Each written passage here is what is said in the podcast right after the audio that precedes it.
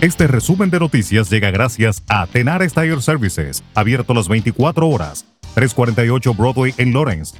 Teléfono 978-327-6802. La demanda de los kits de prueba contra el COVID-19 que son gratuitos y para el hogar que está emitiendo el Estado es alta en la ciudad de Lowell.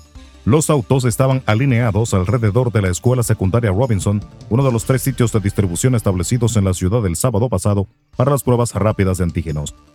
Lowell es una vez más un punto caliente de COVID-19, ya que la ciudad ha informado más de 100 casos nuevos todos los días desde el Día de Acción de Gracias y la tasa de positividad es actualmente superior al 10%.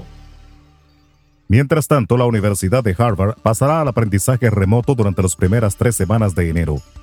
La escuela dijo que esto fue impulsado por el rápido aumento de casos contra el COVID-19 a nivel local y en todo el país, así como por la creciente presencia de la variante Omicron altamente transmisible.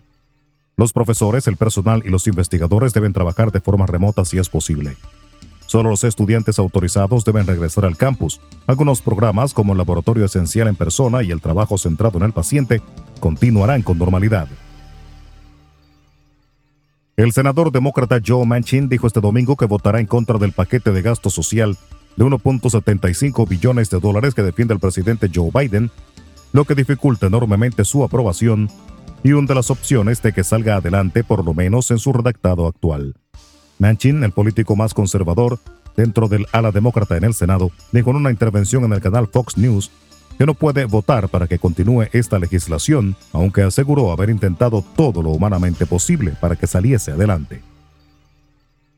La Embajada de Cuba en Haití reportó el secuestro por individuos armados de dos ingenieros cubanos residentes en Haití y los que fueron identificados como Andric Alfredo Abad Reynosa y Enides Galano Silva. En un documento publicado en la web de Relaciones Exteriores de Cuba, se informa que Abad y Galano llegaron a Haití a través de contratos individuales de trabajo con la compañía Autoplaza, cuyo propietario informó del rapto a la embajada. La llegada de extranjeros no residentes a República Dominicana alcanzó los 349.379 turistas al cierre de octubre de 2021, lo que supone un incremento del 25,9% con respecto al mes anterior y del 18,7% si se compara con octubre de 2019, antes de la pandemia de coronavirus. Los datos contenidos en el informe Panorama Sectorial del Ministerio de Economía, Planificación y Desarrollo correspondiente a octubre de 2021 revelan que el número de tarjetas turísticas vendidas experimentó un incremento mensual del 5,8% y del 15,9% con respecto a 2019, en consonancia con el incremento en la llegada de pasajeros. En otro orden, el gobierno dominicano a través del programa Supérate inició este domingo la entrega de un bono navideño de mil pesos a los beneficiarios del programa de asistencia social estatal durante un acto encabezado por el presidente Luis Abinader.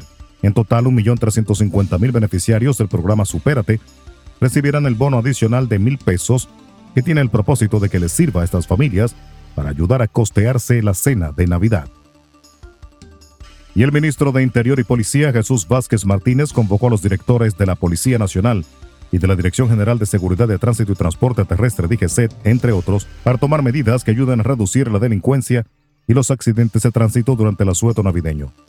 Entre las acciones que se implementarán durante ese periodo están el aumento del número de vehículos y personal administrativo por parte de la DGC, así como el incremento de agentes policiales para las labores preventivas en todas las zonas cercanas a los aeropuertos, barrios y centros comerciales. Resumen de noticias. La verdad en acción. Jorge Auden. Conduzca seguro confiando el cuidado de sus ruedas a Tenares Tire Services, abierto las 24 horas, los 7 días de la semana. 348 Broadway en Lawrence. Al comprar gomas nuevas, recibe reparación de por vida, además de otros servicios también de por vida. Tenares Tire Services también ofrece alineación y balanceo y autodetailing.